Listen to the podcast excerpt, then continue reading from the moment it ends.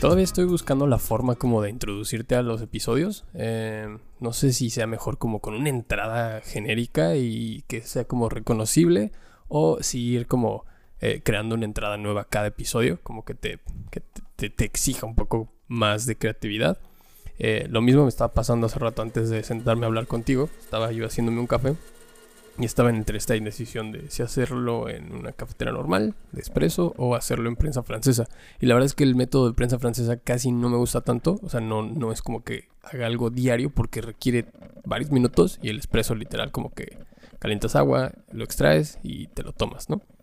Eh, pero justo también fue parte de, a ver, el episodio de hoy vamos a hablar acerca del perfeccionismo y en la forma en la que tomo café y en la forma en la que creo mis cosas, mi contenido y el contenido para las marcas con las que trabajo, siempre batallo mucho con esta parte del ser perfeccionista, de, tratar de, hacerlo lo mejor posible, de que tenga la menor cantidad de errores, de que tenga la menor eh, cantidad de detalles que sean desagradables para mi vista.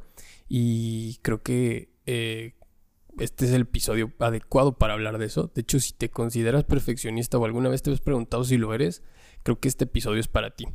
Yo soy Said Yassin y esto es Ego Diario, un podcast donde exploro algunas preguntas y problemas que no siempre nos gusta hablar, por miedo o por vergüenza con el otro.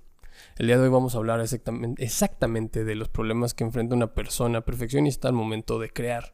Em, vamos a hablar también de cómo el perfeccionismo puede terminar a veces en procrastinación, que aunque no nos damos cuenta, sucede, y de cómo sobrellevarlo si te identificas con lo que hoy te voy a contar, o si has pasado o estás pasando por alguna situación parecida a las que voy a tocar en el episodio de hoy. Recuerda que mi intención no es ayudarte ni nada, no me interesa como mucho ser eh, una ayuda para los demás, pero esto lo hago justo para hablar de cosas que no toleramos hablar fácilmente o que tal vez no sabemos cómo darle voz o palabras. Vamos a comenzar el episodio de.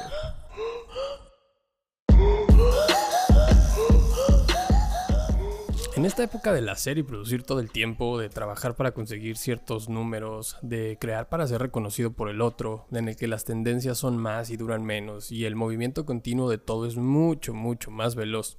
Y al mismo tiempo, en esta época de las marcas personales que estamos atascados de ello, de la creación de contenido por todo y para todo, de que si tienes una marca, crea contenido, crea contenido, crea, crea, crea, crea, crea, resulta complicado para muchas y muchos lidiar con un rasgo de nuestra personalidad denominado perfeccionismo.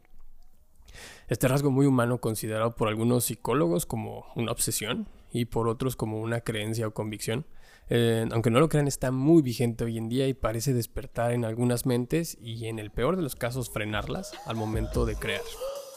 Oye, por cierto, antes de continuar, si te está gustando este tema y dependiendo de dónde me estás escuchando, me encantaría que me ayudaras eh, a llegar a más personas, compartiéndolo, suscribiéndote o dándole like. Digo, esto es sin compromiso y si gustas, pero para mí es de gran ayuda y de verdad te agradezco que te tomes un ratito de tu día para escucharme. Ahora sí, continuamos con el episodio. ¿Cómo abordar este tema? Miren, la verdad es que no es, no es sencillo. Hace poco leí esta frase.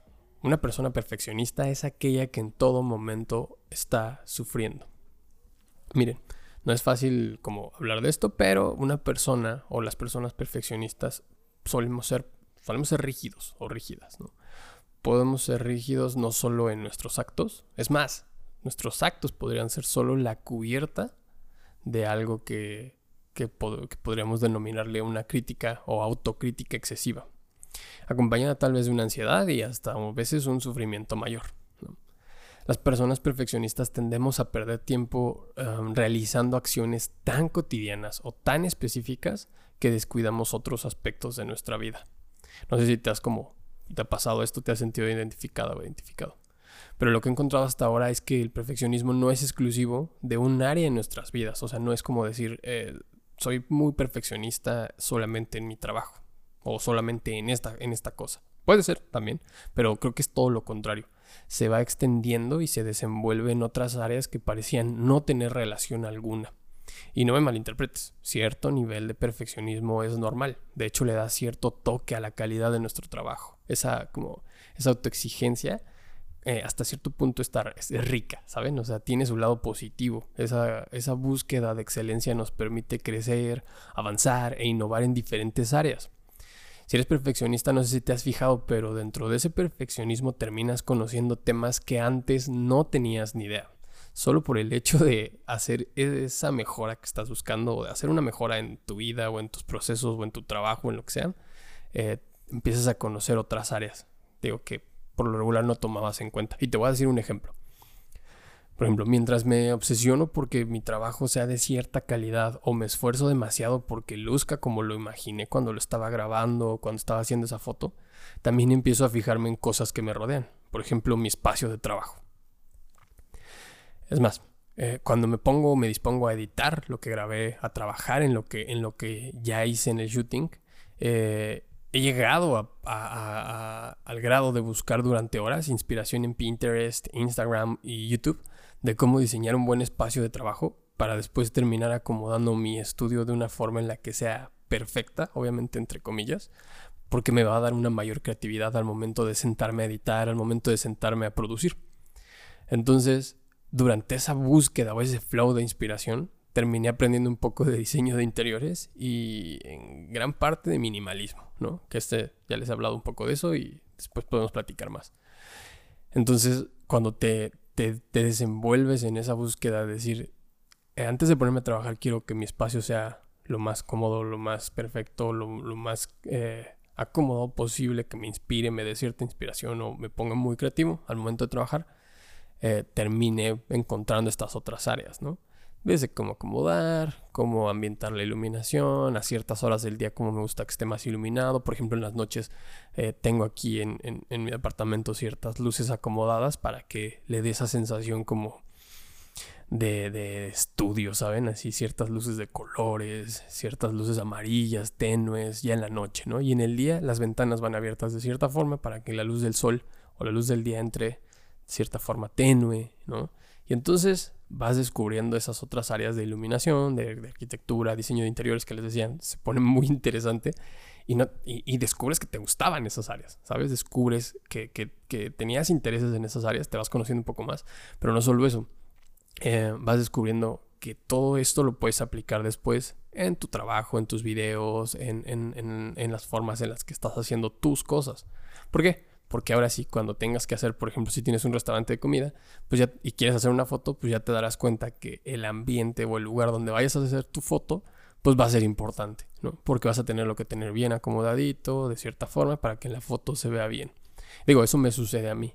Pero vayan buscando como en qué les, les llega a ocurrir si se consideran personas perfeccionistas.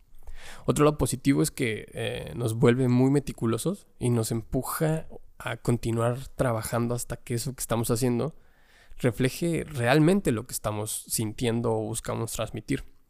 En otras palabras, nos ayuda a darle voz a los conceptos e ideas en nuestra cabeza y no simplemente dejarlas como, bueno, pues ya hicimos esto que se nos pidió el cliente, que queríamos hacer con esta marca y listo, se entregó, ¿no? Sino que cuando te conectas con la otra marca, te conectas con el cliente, te conectas con los procesos, empiezas a imaginar cómo se podrían ver las cosas haces las cosas y de repente cuando estás, por ejemplo, en mi caso editando, dices, no, esto todavía no termina de extraer la esencia que estábamos buscando del producto, de la marca, de lo que queríamos anunciar, no sé. Entonces te clava el perfeccionismo, haz de cuenta que te empuja a buscar ese, esa voz, a decir, a, llegar a ese punto de conectar con lo que se sentía, lo que se quería transmitir en ese momento del shooting, en ese momento de la creación y en el punto en el que dices, esto es lo que quería el cliente cuando hay veces que el perfeccionismo te lleva a un grado en el que supera un poquito las, las expectativas del cliente y termina, y termina todo en este, no man, no esperábamos esto.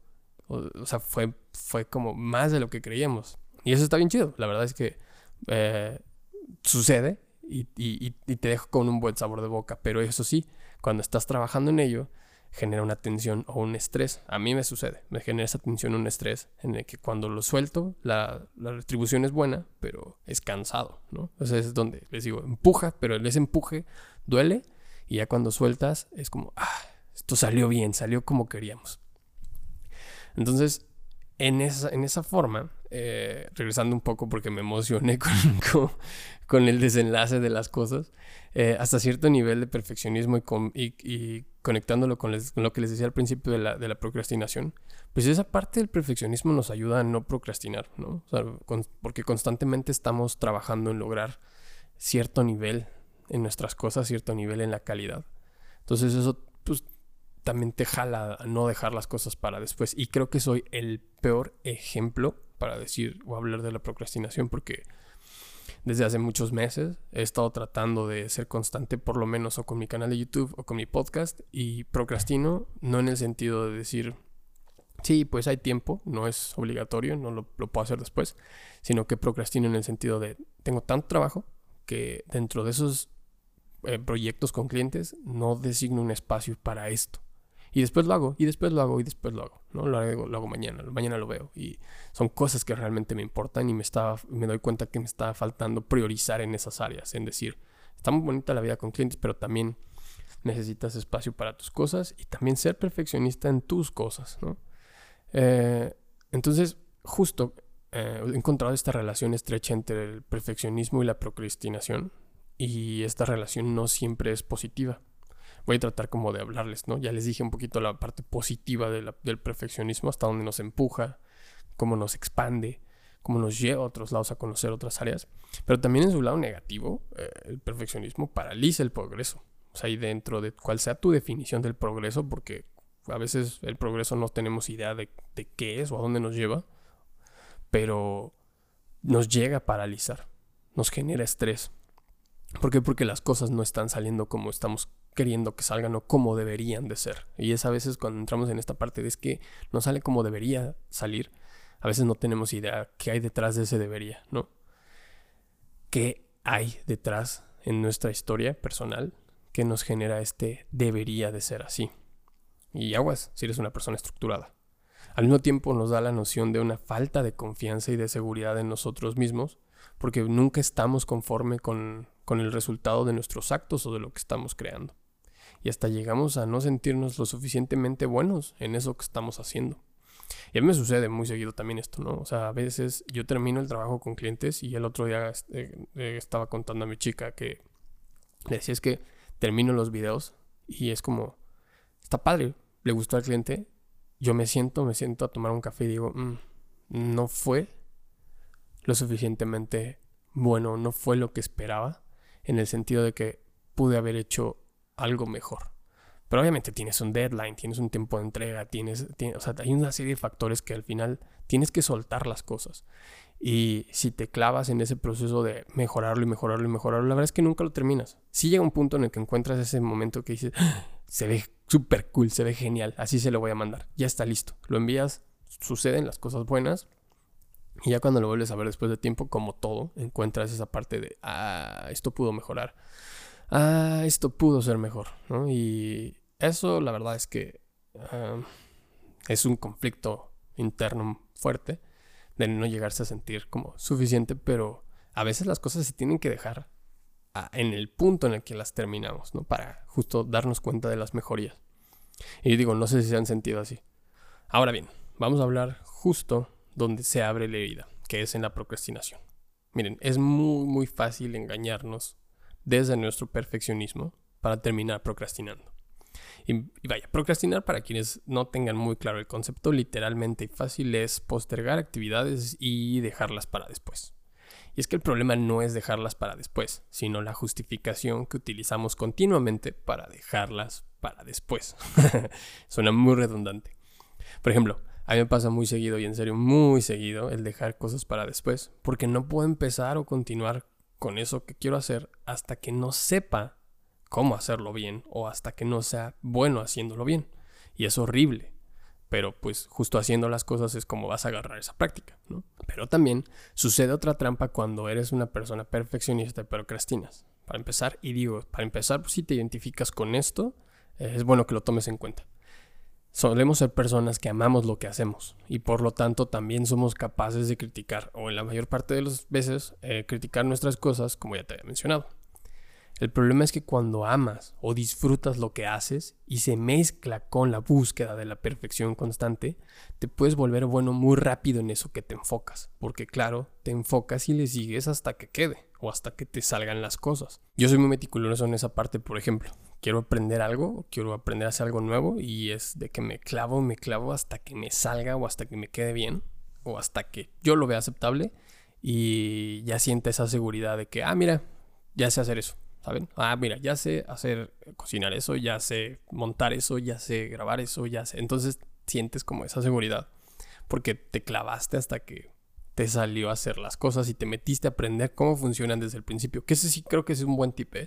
Si quieren aprender algo o una habilidad o algo nuevo, busquen las bases de eso. Busquen cómo funcionan, busquen cuáles son las reglas del juego y ya después eh, le metes tu cosecha, le metes los detalles. El problema de todo esto es que cuando tienes cierta seguridad sobre la forma de hacer las cosas, tiendes a dejarlas un poco para después porque sabes que cuando lo tengas que hacer, lo harás rápido y lo harás bien. Pero esto es una enorme trampa cuando las cosas se complican, puesto que tú sola o tú solo te restaste ese colchón de tiempo para hacer las cosas bien como un perfeccionista, porque acuérdense que cuando estás creando algo tienes que dejar, o más bien este tip no se los había dicho, pero cuando tú estás creando algo y estás por entregar algo, tienes que dejar un colchón de tiempo eh, para tu perfeccionismo, en el sentido en el que es un colchón en el que vas a batallar, o vas a, si vas a batallar y vas a estresarte contigo mismo, en el, en el, momento en el que esto no está quedando como quiero. Entonces, al momento de, de, hacer entregas o que tengas que entregar algo, deja un colchón ahí de tiempo para justo afinar detalles. Por ejemplo, me remito a mi, a mi, a mi caso, ¿no? Ah, tengo que editar un video y entregarlo. Ok, ¿cuánto me tarda en, en editar el video? No, pues tanto tiempo, cierto número de horas. Ok, de eso, déjale unas dos horas más, por ejemplo, que van a ser esas dos horas en las que vas a batallar con tu perfeccionismo. Porque cuando se compliquen, tú te vas a restar ese colchón de tiempo para hacer las cosas bien como lo estabas buscando. Porque pues justo como relacionándolo con la procrastinación, como sabías que lo harías bien, eh, pues tienes como a decir, ah, pues mira, no me tengo que preocupar ahorita tanto porque lo puedo dejar un poco para después, pero les, créanme, créanme, créanme, créanme, no hay peor cosa que un perfeccionista con poco tiempo para terminar y entregar algo, en serio. O sea, cuando tienes ese colchón de tiempo es súper chido, es como, como muy relajante decir, ok, ya lo terminé, ahora tengo un colchón de tiempo para, para perfeccionarlo y hacer que se vea bien las cosas, para dejarlas bonitas, pulidas, justo para pulir. Y cuando tienes poco tiempo y no tienes ese recurso o ese colchón para perfeccionar, hijo, esa es la parte donde se vuelve feo. Pero entonces, ¿qué nos queda? Miren, nos queda la autorreflexión y el voltear a uno mismo.